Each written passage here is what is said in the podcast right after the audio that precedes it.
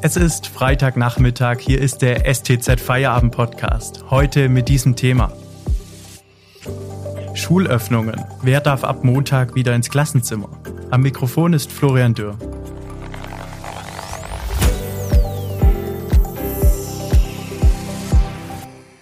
Ab Montag, wenn die Pfingstferien enden, ist in vielen Kreisen in Baden-Württemberg wieder Präsenzunterricht möglich. Doch nicht alle dürfen. Ob die Schülerinnen und Schüler wieder ihre Klassenkameraden und Lehrer sehen, hängt ganz von den Inzidenzwerten in den Kreisen und der jeweiligen Klassenstufe ab. Wer darf denn nun wieder zum Präsenzunterricht in die Schule und welche Regeln gelten dann im Klassenzimmer? Darüber spreche ich heute mit Renate Allgöber aus dem Politikressort. Hallo. Hallo. Frau Allgöber, wer darf in Baden-Württemberg am Montag wieder in die Schule? So wie sich die Infektionszahlen im Land derzeit entwickeln, kann man davon ausgehen, dass so gut wie alle Grundschüler im Land am Montag ganz normal zum Präsenzunterricht an die Schulen zurückkehren können. Generell kann man sagen, an den Grundschulen gibt es Präsenzunterricht in den Landkreisen, in denen die Inzidenzen unter 100 liegen. Das, wie gesagt, wären zurzeit so gut wie alle. Weiterführende Schulen wechseln bei den Werten zwischen 50 und 100 zwischen Präsenz- und Fernunterricht. Das wäre dann im Land in 20 der 44 Stadt- und Landkreise der Fall. Dort können die Schüler der weiterführenden Schulen mit Präsenzunterricht rechnen. In der Region ist es zum Beispiel in Stuttgart, im Kreis Böblingen, im Kreis Göppingen oder wenn wir etwas weiter weggehen in den Kreisen Tübingen und Reutlingen. Unklar ist die Lage noch in Esslingen.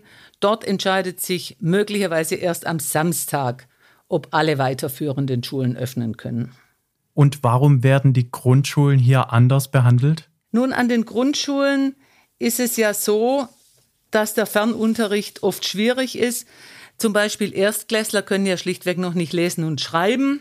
Präsenzunterricht ist deshalb aber auch dort aus sozialen Gründen besonders wichtig.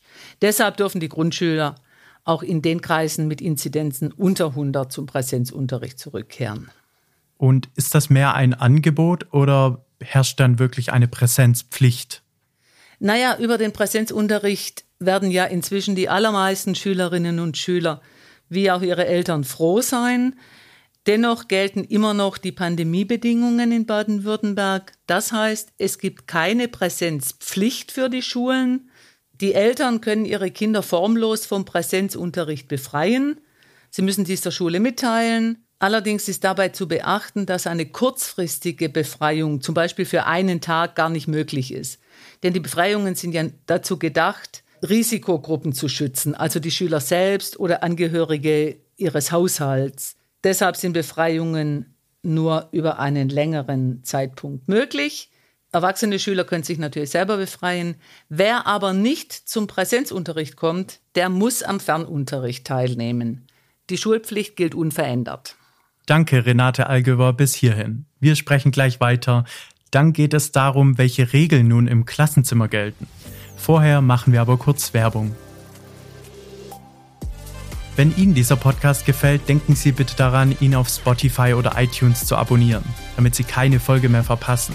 Mehr Daten, Analysen und Hintergründe gibt es mit dem STZ Plus Abo für 9,90 Euro im Monat.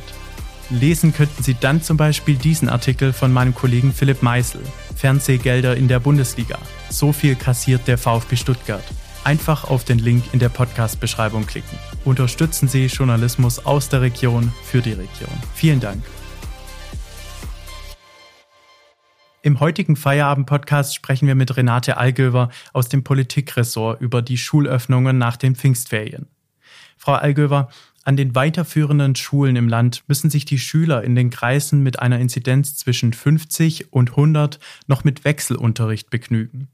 Doch die baden-württembergische Kultusministerin Theresa Schopper von den Grünen stellt Änderungen in Aussicht. Wie könnten diese aussehen? Also, die Frau Schopper hat ja schon angekündigt, sie wolle den Schülerinnen und Schülern möglichst viel Normalität bieten. Das soll dann eben auch für die weiterführenden Schulen gelten. Und da kann es in zwei Wochen schon ganz anders aussehen. Das Ministerium arbeitet derzeit an einer neuen Schulverordnung und es wird schwer damit gerechnet, dass dann auch weiterführende Schulen und berufliche Schulen bei Inzidenzen zwischen 50 und 100 Präsenzunterricht anbieten können, wie es ja die Grundschulen jetzt schon können. Das heißt also, in zwei Wochen kann man damit rechnen, dass es da auch an den Hauptschulen, Realschulen, Gymnasien im Land ganz anders aussehen wird. Viele Schülerinnen und Schüler in Baden-Württemberg kehren am Montag aber in die Schulen zurück. Brauchen Sie dafür einen negativen Corona-Test? Ja, wer positiv getestet ist, kann nicht am Präsenzunterricht teilnehmen. Es gilt weiterhin die Testpflicht, auch die Maskenpflicht. Also an den Schulen gibt es weiterhin zweimal in der Woche Corona-Tests. Aber erst am Donnerstag hat das Land eine Erleichterung beschlossen, die gerade auch Kindern und Jugendlichen zugutekommen kann. Die Tests aus der Schule gelten ab Montag dann 60 Stunden. Wenn die Schule den negativen Test bescheinigt, können die Kinder und Jugendlichen den auch zu anderen Aktivitäten vorlegen. Also zum Beispiel, wenn sie Sport treiben wollen oder so. Da gab es ja ziemlichen Ärger drum, dass die Sportverbände geklagt haben, sie sollen da eigene Tests noch für Kinder durchführen. Das entfällt und es wäre dann auch eine Erleichterung.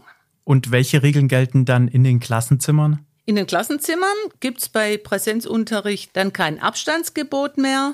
Äh, die Maskenpflicht gilt aber ebenso wie die Hygieneregeln. Äh, auf dem Schulhof jedoch müssen Kinder keine Masken tragen, aber die Abstände von anderthalb Metern müssen auch nach wie vor eingehalten werden.